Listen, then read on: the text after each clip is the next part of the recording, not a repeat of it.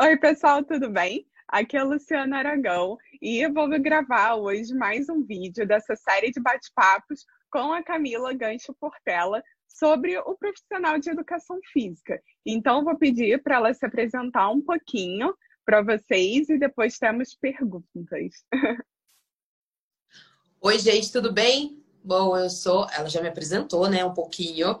E eu sou profissional de educação física, eu tenho especialização em nutrição aplicada ao exercício, tenho também curso de aprimoramento em transtornos alimentares pelo Ambulim, do Hospital das Clínicas em São Paulo.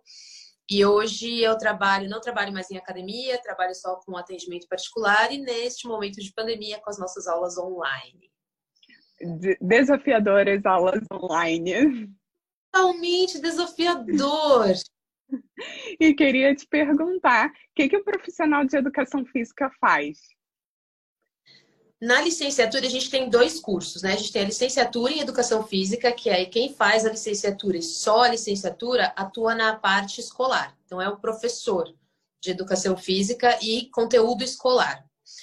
Quem faz o bacharel, que aí é um ano a mais, a gente tem a formação completa e a gente pode atuar tanto na escola com a licenciatura, mas o bacharel eu atuo em qualquer área de atividade física e esporte. Então pode ser clube, academia, como personal, assessoria esportiva, assessoria de corrida, projetos em SUS, por exemplo, né, de atividade física. Então a gente tem uma gama muito grande de atividades que a gente pode fazer. Então, é, desse monte de coisa aí que dá para fazer, isso é só emagrecimento ou tem alguma coisa diferente? É interessante, né? Que o exercício traz tanta, tanta, tanta coisa boa e ele foi absolutamente resumido à estética. Então, a, a modificar tem... o corpo, né? Pois é, a gente tem como resultado de exercício melhora da condição física no todo, a gente tem melhora da condição cardiovascular, a diminuição das doenças cardiorrespiratórias e cardiovasculares, a gente tem um fortalecimento dos ossos, dos músculos para ter um envelhecimento mais funcional e saudável, para ninguém precisar te ajudar a levantar da cadeira. Você tem veias e artérias mais fortes, é tudo. É, diminuição de estresse, melhora o sono, melhora tanta coisa. E a gente é, vê que as pessoas dão muito mais atenção para o estético, né? O quanto de peso que eu perco, o quanto de medidas que eu perco. Eu acho que se trouxesse essa visão mais ampla e para você perceber mesmo o que o exercício traz de benefício, as pessoas talvez pensariam em engajar mais numa atividade física. Sim. E com tantos benefícios, não tem como só reduzir a modificar o corpo. E ainda temos né, aquele tá pago. E aí eu queria esse ranço chamado tá pago. E eu queria te, te pedir para falar um pouquinho por que, que é, a gente não pode estimular, é, não só aí eu falo um pouco do lado dos estudantes, dos é, profissionais é, da nutrição, mas também os profissionais de educação física, porque não é legal a gente ficar estimulando esse tapago? Assim, quando eu penso em tapago, a primeira coisa que vem na minha cabeça é um boleto. Né? Boleto, gente, imagina, alguém gosta de receber boleto e pagar boleto? Né, não gosta. Então já, já traz para mim um ar de obrigação de algo que eu não gosto. Quando a gente vê normalmente essas coisas de tapago, ou é um tapago de cumprir minha obrigação do dia, fiz aqui o meu treino, né? Então paguei uma dívida, é uma coisa que você tem que fazer, você tem uma obrigação de fazer, um dever seu fazer. Então para mim tem uma conotação muito pesada, que não é algo que você gosta, algo que você faz com prazer, é algo que você precisa fazer. E também tem a questão de que eu parece que eu supri, paguei minha dívida, né? Então eu comi alguma coisa, tá pago, já queimei aqui. Olha, já fiz aqui meu exercício, então tá pago, já posso comer.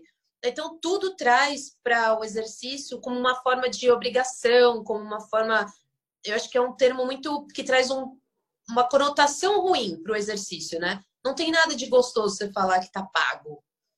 E é uma coisa assim que é para ser tão prazerosa, pode ser tão bom, né? Trazer tantos benefícios. E eu acho que a gente acaba estimulando um comportamento que aí você é melhor do que ninguém para dizer, né? Um comportamento disfuncional que pode levar a transtornos alimentares, transtornos é, de imagem. Sim, é quando você tem é, normalmente essa, essa carga de obrigação, ela vem junto com o componente estético.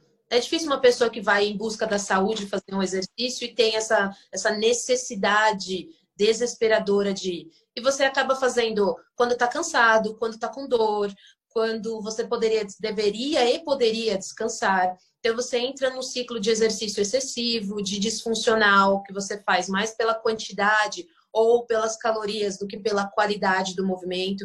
Eu acho que tudo que remete à estética pura e simplesmente, ela perde um pouco da qualidade do exercício como um todo para prezar a quantidade, que é a coisa do no pain no gain, se não dói não faz efeito, né? Então tudo desvirtua o exercício que deveria ser tão maravilhoso. Sim. É, são tantas frases aí, né, que acabam fazendo o mesmo sentido do tapago que eu acho que a gente não consegue nem enumerar, né? Não.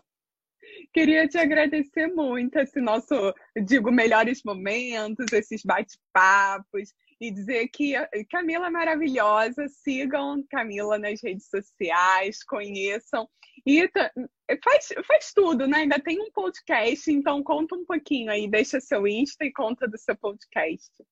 O primeiro, agradecer o convite, porque você é maravilhosa, né, Bem? E fiquei honradíssima com o convite, gostei muito. E nesse tempo de pandemia, a gente está fazendo tudo mesmo, né? Então, eu tenho lá o meu perfil, que é o arroba exercício sem julgamento. E a gente tem, porque sou eu e o Rafael, que é um profissional de educação física também, a gente tem o um podcast, que é arroba ácido láctico, tem um C antes do T, podcast. E a gente deve lançar aí o próximo episódio em breve. Ah, então, confiram. Eu que fico muito honrada e muito obrigada. Obrigada. Sim. Tchau, gente.